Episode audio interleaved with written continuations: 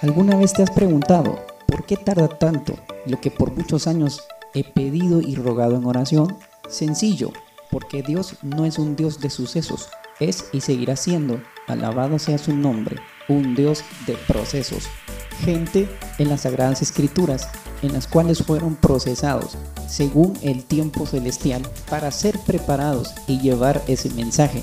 Nos sucede en ocasiones como el soñador José, en vez de guardar lo que Dios ya nos dio a nosotros, lo que hacemos es contar ese sueño a medio mundo y de no haberlo dicho hubiera llegado luego.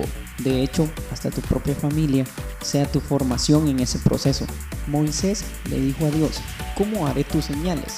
Dios le dijo a Moisés, ¿qué es lo que tienes en la mano? Y Moisés le responde, una vara.